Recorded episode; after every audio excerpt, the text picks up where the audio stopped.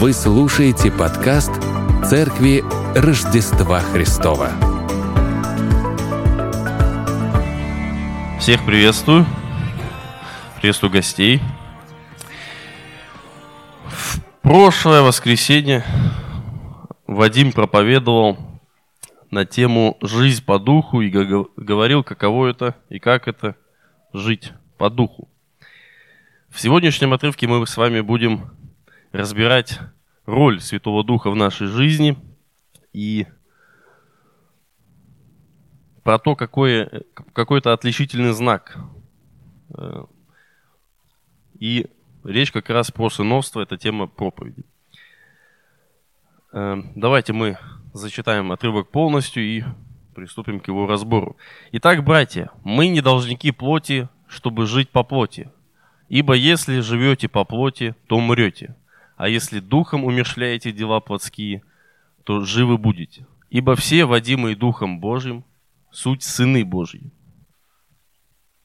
Потому что вы не приняли духа рабства, чтобы опять жить в страхе, но приняли духа усыновления, которым называем Ава Отче. Сей самый дух свидетельствует духу нашему, что мы дети Божьи. А если дети, то и наследники. Наследники Божьи, со-наследники же Христу если только с ним страдаем, чтобы с ним и прославиться. 12 стих начинается у нас с следующих слов, что мы не должники плоти.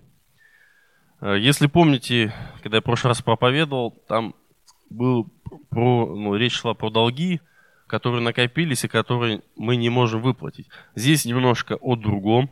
Здесь долги в другом смысле, как больше обязательства. Обязательства – когда ты должен отработать что-то. Э, тут больше образ рабства. То есть мы должники, не должники, мы не рабы, мы не обязаны жить э, в угоду плоти своей, и она больше не наш начальник. И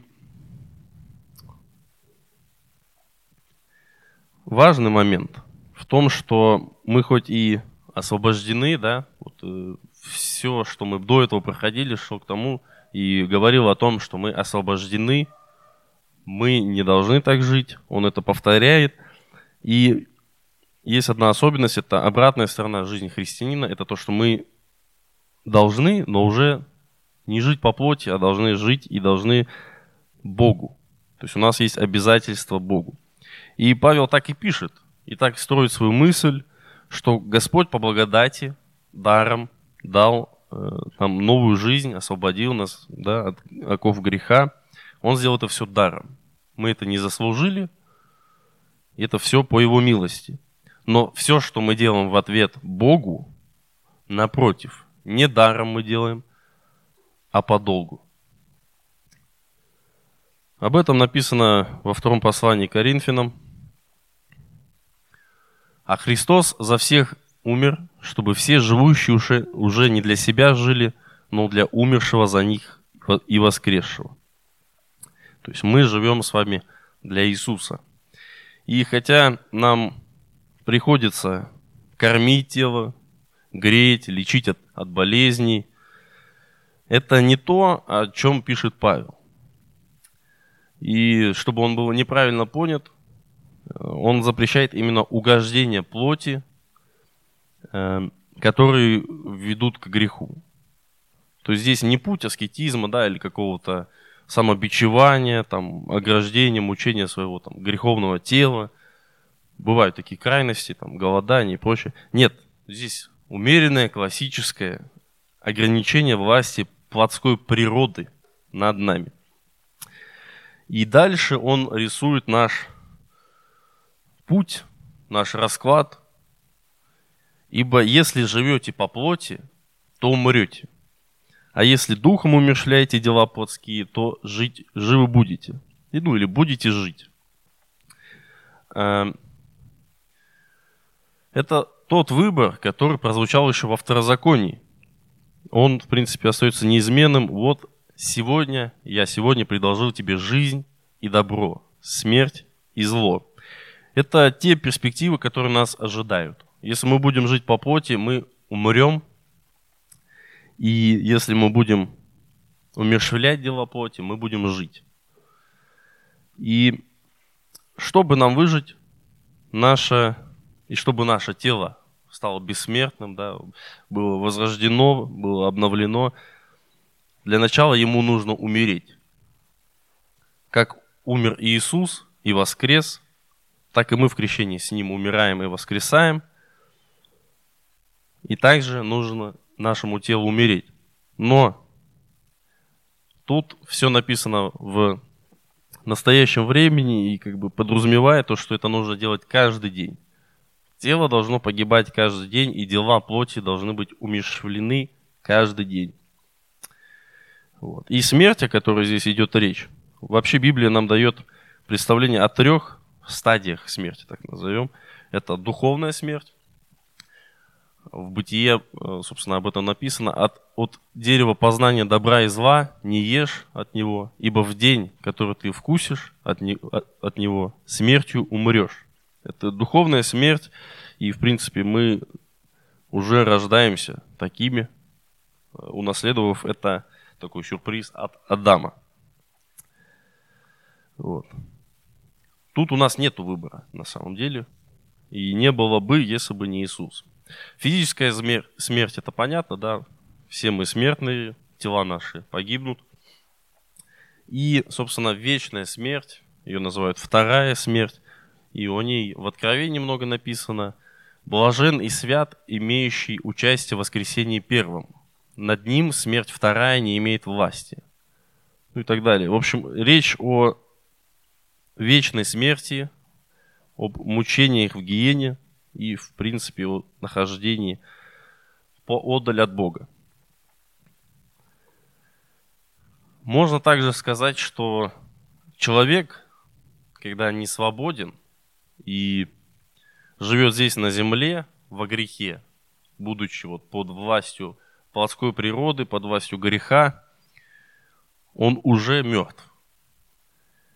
Эм, Ведь человек задумался свободным, со свободной своей волей и был таким создан, был идеален, ну, условно говоря. Да?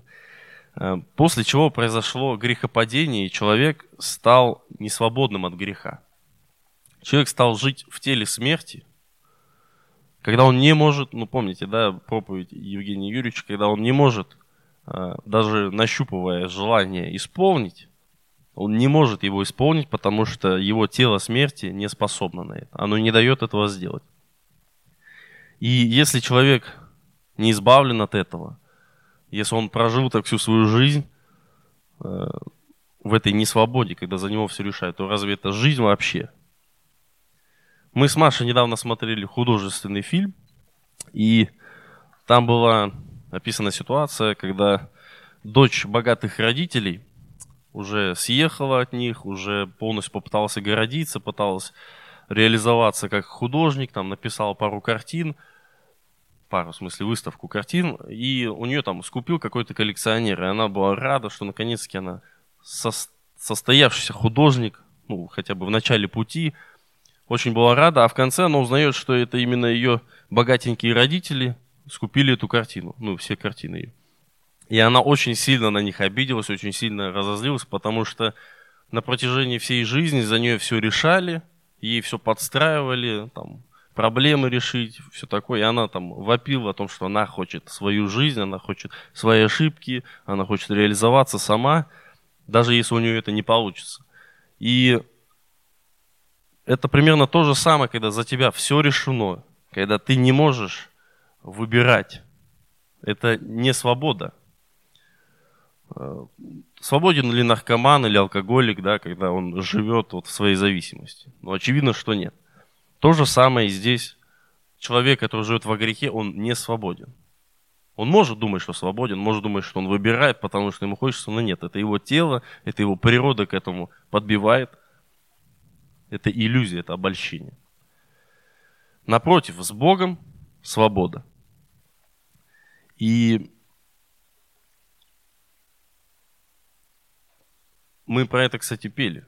Вот сейчас в песне, во второй э, «Свобода, дверь открыта». Э, вокалист, как там еще было в куплете э, про свободу? Да, слайды надо убирать, короче, я понял. это понятно. В общем, дальше идем. Павел в других местах называет это так. Но те, которые Христовы, распяли плоть со страстями и похотями. И это как раз то, что нужно делать каждый день. Каждый день, день изо дня, постоянно. Эта мысль является развитием учения Иисуса. И, подозвав народ с учениками своими, сказал им, «Кто хочет идти за мною, отвергни себя и возьми крест свой и следуй за мной». И написано в нашем отрывке не так, чтобы значило преданным смерти или умереть. Нет. Показано побуждение к действию. Это то, что не сделается само по себе. Или кто-то может сделать за нас, да? Нам должна принадлежать инициатива в этом деле. Нельзя сесть, опустив ручки, Э, там, плыть по течению, думать, что ты идешь по пути освещения, что ты становишься более чистым. Нет. Противоположный будет идти процесс, процесс деградации. Э, как для поддержания физической формы, да, мы можем привести это в пример. Нужны ежедневные, о, ежедневные, еже... регулярные тренировки, чтобы не расплыть, да, так, и также и для святости нашей, для вот этой жизни нужно заставлять себя работать. Потому что иначе будет все очень плохо. Это очень серьезная тема выносливости и дисциплины, бодрствования, активного действия в жизни верующего. Сколько отрывков мы с вами помним про, э, где звучат вот эти призывы трезвитесь, бодрствуйте, следуй, э, иди. Это один из важных смысловых якорей в этом отрывке. Здесь Павел мотивирует и призывает к ежедневному действию инициатива, в котором будет принадлежать нам и должна принадлежать нам. И ведь это реально противоестественно нам, да? Мы ищем покоя, мы ищем где бы мы могли пережить это, переждать, где можем схалтурить немножко, да? Особенно, если нет мотивации. И Павел здесь нам ее дает. Э, мотивация к тому, чтобы умерщвлять каждый день дела плоти, во-первых, в том, что это долг Богу, это обязательство, потому что Он нас спас, и мы имеем новую жизнь благодаря Ему. Во-вторых, это единственный путь к свободе. Как я уже сказал, жизнь во грехе – это не свобода. Жизнь с Богом – это именно свободная жизнь, когда ты можешь решать. И в-третьих, потому что у нас есть награда в будущем. Если задуматься, мы с вами редко смотрим назад. Э, как часто вы живете прошлым, как часто вы думаете о прошлом? Оно ведь для нас как бы так сплющивается в памяти. Просто миг, момент, да, ну, пока не начнешь прям вспоминать конкретно вот это все. И ты уже как бы не можешь оценить это как год, два, три, там. Уже просто все, это сзади. Оно пролетело и все. Мы смотрим вперед. И вот когда я только призвался в армию, мы новенькие спрашивали у тех, кто уже заканчивает службу, как быстро прошло время-то вообще? Они такие, ну, ты здесь уже месяц ну, как быстро месяц прошел. Я такой думаю, ну да, в принципе, пролетел.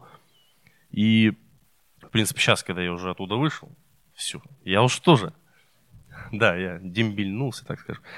Э, я тоже уже не особо могу это вспомнить как год. Да, он был тяжелый, да, но он пролетел. Это миг. И вы вспомните последние свои 3-4 года, как быстро пролетели. Э, недавно в соцсети э, моя бывшая одноклассница выкладывала истории, где она, короче, прям реально плачет о том, что у нее какой-то там кризис четверти века и все такое. Но основная проблема была в том, что вот эти 3-4 года или сколько это там, они прям пролетели. Прям она, я не могу. Очень скоро все закончится, она боялась. Вот. Но если спросить у людей постарше, то, э, ну вот, моя бабушка говорит, вот э, там были на могиле у дяди ее, по-моему. И говорит, блин, совсем недавно умер. 24 года прошло. Мне 25. Вот. И мало кто из нас живет в прошлом. В основном все смотрят вперед. Вот когда я был на втором курсе в универе, например, я думал над тем, чтобы уже оставить учебу, потому что, блин, еще три года. Ну, со вторым, условно говоря, четыре. Так как э, и много денег это забирало, и определенные сложности были. И я смотрел вперед и думал, блин, еще столько осталось. Три года, три. А трудно здесь и сейчас. И в этот момент я совсем не думал о том, что у меня там есть 11 классов образования, что вот я подошел к этому, что я уже первый курс, да, отучился. Нет, я думал о том, как мне тяжело и как тяжело еще будет впереди. Прошлое особого значения не имел. Вот потом я закончил учебу, потом я отслужил, да. Вот я здесь сейчас стою, и я скажу, что хорошо, что я, во-первых, не бросил, а во-вторых, оно очень быстро прошло время. Вы думали, я думаю, вы поняли, да, что я имею в виду. И поэтому Павел, в принципе в Писании часто обращается не к тому, что было, что прошло, а больше про будущее говорится. И мотивируется, и эсхатология часто именно вот призывают в этом русле, что впереди ждет. Потому что человек по натуре смотрит вперед, и его способно мотивировать в основном будущее желательно светлое. Вот. Э, да, Иисус умер за нас, мы с вами спасены, и теперь мы имеем надежду, чтобы войти в небесное царство, но впереди еще оставшаяся земная жизнь. И можем смотреть, мы можем э, думать, что это тяжело. И нам с вами нужно здесь поднапрячься, не расслабляться. Это тяжело. Тяжело, потому что мы думаем, что идти долго, да, что во время искушений и тяжести мы с вами вот как раз хотим сдаться. Нам проще сдаться. Поэтому жизнь активного христианина э, Павел сравнивает с забегом, в конце которого будет награда, э, когда на финише бегун получает вознаграждение. Думаю, каждый из нас с вами хоть раз в жизни да выходил на пробежку, да, или занимался какими-то физическими нагрузками и понимаешь, что вот в момент, когда ты это делаешь, когда тебе тяжелее всего, ты хочешь просто, ну все, хватит.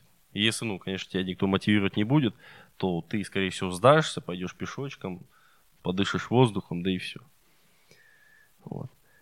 В данном случае нам нужно активно действовать каждый день до конца нашей жизни, чтобы получить награду чтобы исполнить волю Бога и чтобы прославиться с Иисусом и получить наследие. Наследие. Э, идем дальше. С 14 по 17 стихи, такой смысловой блок. Э, здесь сразу можно отметить два смысловых якоря, два особенных и важных момента. Во-первых, избранные Богом люди названы детьми и этот привилегированный статус Божьего народа напрямую увязывается именно с работой Святого Духа. Собственно, написано, ибо все, водимые Духом Божьим, суть сыны Божьи. Потому что вы не приняли духа рабства, но приняли дух усыновления. И сей самый дух свидетельствует духу нашему, что мы дети Божьи. Эм,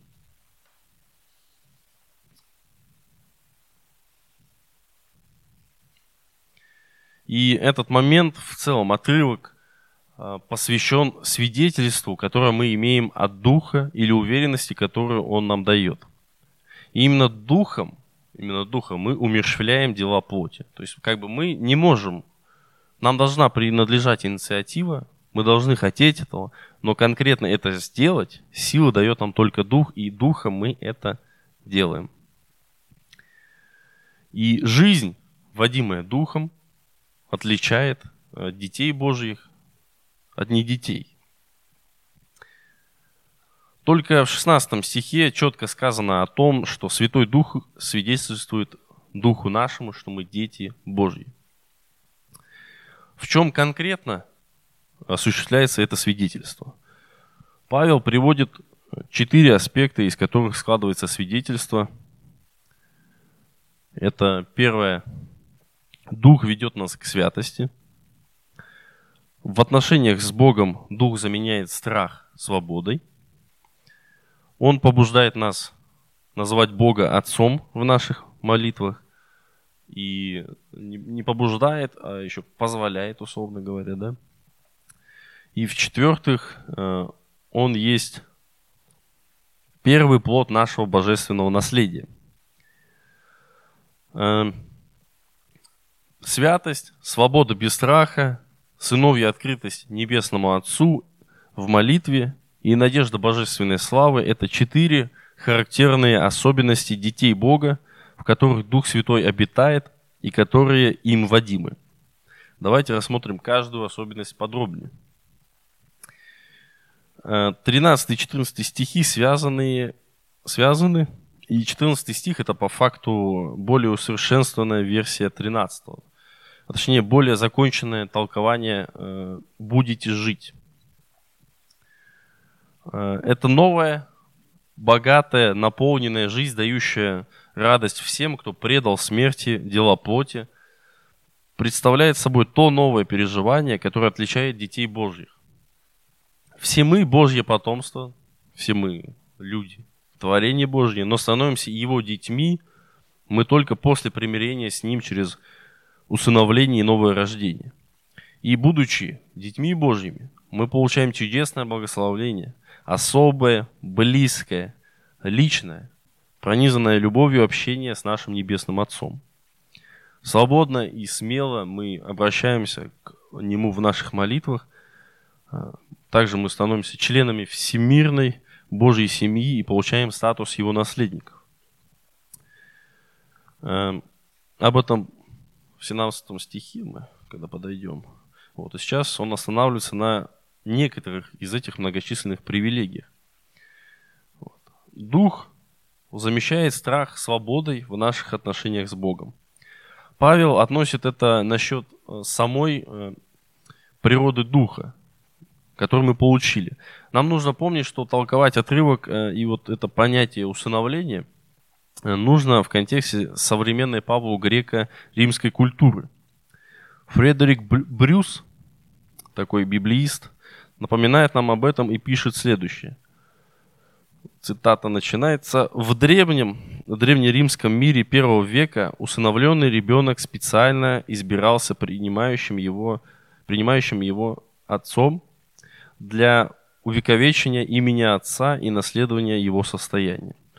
Этот сын по статусу был ничуть не ниже законного сына, даже мог пользоваться гораздо большей любовью, и в нем могла отразиться сущность характера отца более полно.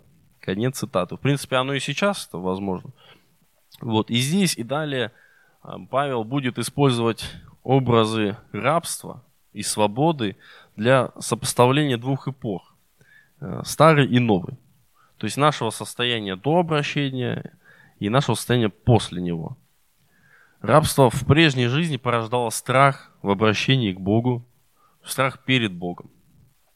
Свобода в новой жизни позволяет нам обращаться к Нему как Отцу, э, как в рамках семьи, то есть в семейном кругу. Вот если вспомнить, в детстве э, приводишь кого-нибудь домой, друга, и выходит мама или папа, и этот одноклассник такой, здравствуйте, у меня все хорошо, там такой весь уважительный, да, весь такой э, вежливый, немножко даже боится, там, может, не то сказать. А ты такой, да что ты, давай. Мам, пап, давай что-нибудь принеси там. Ладно. Я имею в виду, что нету вот этого вот э, страха у детей. Вот это вот есть детское, э, как сказать, искреннее и немного без страха обращение, любовь э, к родителям. И это отличает детей Божьих от тех, кто не принял Господа. Эти люди боятся, эти люди не знают, как обращаться к Богу, они не имеют этих взаимоотношений. И Дух побуждает называть в молитвах Бога Отцом. Эм, вот это слово «аба» – это арамейское слово, которое изначально э, являлось доверительно семейным обращением в кругу семьи к отцу, как если бы вот наша русская папочка. Вот. И оно вытесняло в повседневной речи вот это официальное, официально звучащее «отец». То есть мало кто, скорее всего, будет говорить «отец», хотя разные бывают семьи, но это именно то обращение, которое вот в рассматриваемую эпоху иудаизма было просто несвыходным по отношению к Богу. И это именно то новшество, которое принес Иисус, подчеркивающее э, уникальное отношение к Богу именно Иисуса. И апостольская община э, непрестанно цитировала это характерное выражение, и поэтому оно дошло нас именно в арамейском, в арамейской форме. Э, мы это читаем в Евангелии от Марка. «И говорил, Ава, Отче, все возможно тебе. Пронеси чашу сию мимо меня, но ничего я хочу, а чего ты». Глагол, который здесь используется в стихе 15 э, мы взываем, вот, который значит мы взываем, подразумевает громкое, внезапное, эмоциональное восклицание. Оно много раз встречается в Евангелиях, когда кричат демоны э, при встрече с Иисусом. Его можно так и перевести, как выкрикивать, пронзительно кричать. Но можно перевести его и как Э, взывать или плакать. Э, то есть, когда мы с вами обращаемся в нашем личном общении с Богом, когда мы плачем, когда мы взываем к Богу, просим Его о помощи. И Павел использует это слово как раз для выражения детской радостной уверенности, вот, которая противоположна э, обращению раба к своему господину. А когда мы молимся, мы взываем к нашему Небесному Отцу, мы ощущаем в себе свидетельство Духа. В этот момент э, мы говорим те слова, которые говорил Иисус, и сам Святой Дух свидетельствует нашему Духу о том, что мы дети Бога. Слова наши, но свидетельство Его. И как это свидетельство реально передается нам? Вообще здесь использовано слово с такой приставкой, которое можно перевести э, «свидетельствует с Духом нашим». И есть версия немного притянутое, что это как бы отсылка к тому, что есть два свидетеля, и чтобы свидетельство было верно, должны быть именно они двое. Вот, и все такое. Но, скорее всего, это слово использовано здесь для усиления э, эффекта. И Павел имеет в виду, что Святой Дух посылает мощное внутреннее свидетельство в наш дух о том, что мы дети Бога. Все-таки что может, все-таки что может наш дух-то вообще? Вот. И эти стихи демонстрируют работу Святого Духа, созидание в нас чувства уверенности. Дух убеждает нас в реальности Божьей любви и в нашем сыновстве. Четвертое. Святой Дух – это первый плод нашего наследия. А, первое впечатление, которое создается при прочтении, это что речь о нашем нетленном, о чистом и неувидаемом наследии, которое хранится для нас. Однако весьма возможно, что наследие – о котором Павел тут пишет, это не то, э, чем Бог нас собирается благословить в будущем, но это Он сам, сам Бог. Эта идея не новая и не чужда Израиля с ветхозаветной эпохи. Левиты, например, знали, что они не имеют наследства среди своих братьев, потому что сам Господь был их удел. Мы об этом можем прочитать во Второзаконии, 18 глава, 2 стих – Удела же не будет ему между братьями его, сам Господь удел его, как, как говорил он ему. И дальше мы читаем, что мы и наследники, а помимо этого и сонаследники Христу. И хотя это в будущем э, наше наследие обеспечено, будущее, потому что свят, э, Святой Дух есть его первый плод. И здесь есть еще один нюанс, что если же мы действительно разделяем страдания, то разделим и его славу. Священное Писание особо выделяет этот тезис, что страдание – это путь, ведущий к славе. Так было и с Иисусом, и с первыми христианами, и с мучениками нашей веры. И апостол Павел говорит об этом так же ясно, как и апостол Петр говорит об этом так же ясно, как и Павел. Но как вы участвуете в христовых страданиях, э, радуйтесь, да и в явление славы Его возрадуйтесь и восторжествуете. В принципе, Петр подтвердил это делом, и надеюсь, мы с ним встретимся наверху. Вот. И поскольку путь следования за Христом в единении с Ним, то это значит, что мы соединяемся с Ним и в страданиях, и в славе. И страдания эти, они естественны для христиан, которые живут в этом падшем мире. И Иисус говорил об этом. Блаженны изгнанные за правду, ибо есть их Царство Небесное. И много есть еще мест, где о страданиях говорится – и Иисус на своем примере показал, как относиться к страданиям. Несмотря на то, что он был сыном, он через свои страдания научился послушанию, а у вас навык послушанию. Однако страданиями навык послушанию. И мы с вами-то не страдаем за веру. Но есть еще места, где люди продолжают э, переживать гонения, где все еще есть казни. Вот. И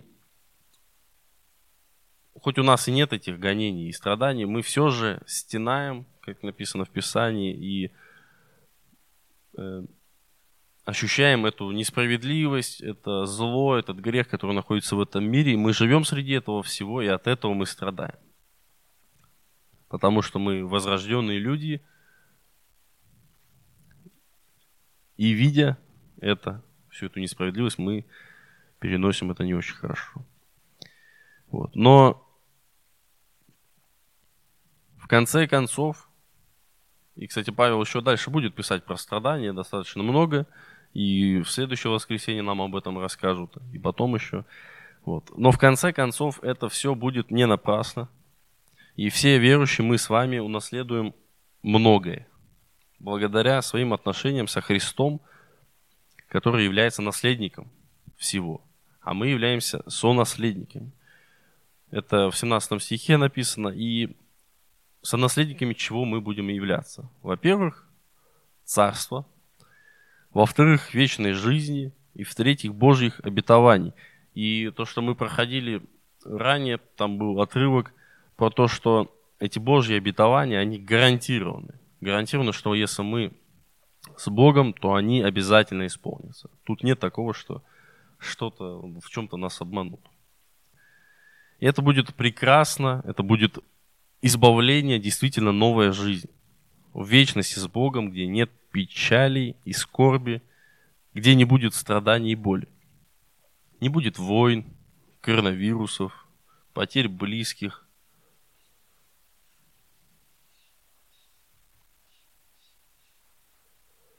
Вот. И подходя к заключению, что мы можем, исходя из этого отрывка, для себя выяснить? Во-первых, смотря вперед, не забывайте о прошлом. В прошлом Иисус за нас отдал жизнь, э, перенес э, крестную смерть, хотя на его месте должны, должен был быть каждый из нас. И мы получили оправдание благодаря этому. Не забывайте об этом, оглядывайтесь на это. Пусть это вас тоже мотивирует. Во-вторых, смотря вперед, не, ужас, не ужасайтесь тому, сколько еще осталось. Время пролетит очень быстро, и хорошо было бы, чтобы мы с вами наблюдали его и донесли все это до конца, нашу веру, и вошли в вечное царство. Как писал Соломон, и это пройдет все –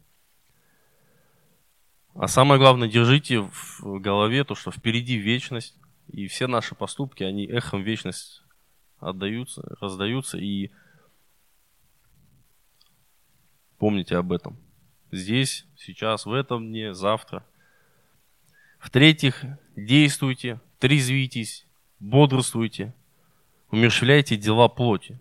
Живите активной жизнью христианина, не расслабляйтесь, соберитесь, и умершляйте дела плоти каждый день.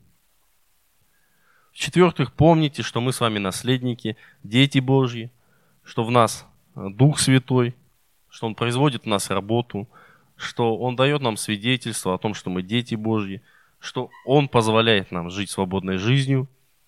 И делайте каждый день свой выбор, предоставление себя Богу, э, предоставление себя в орудие правды. Давайте встанем, помолимся.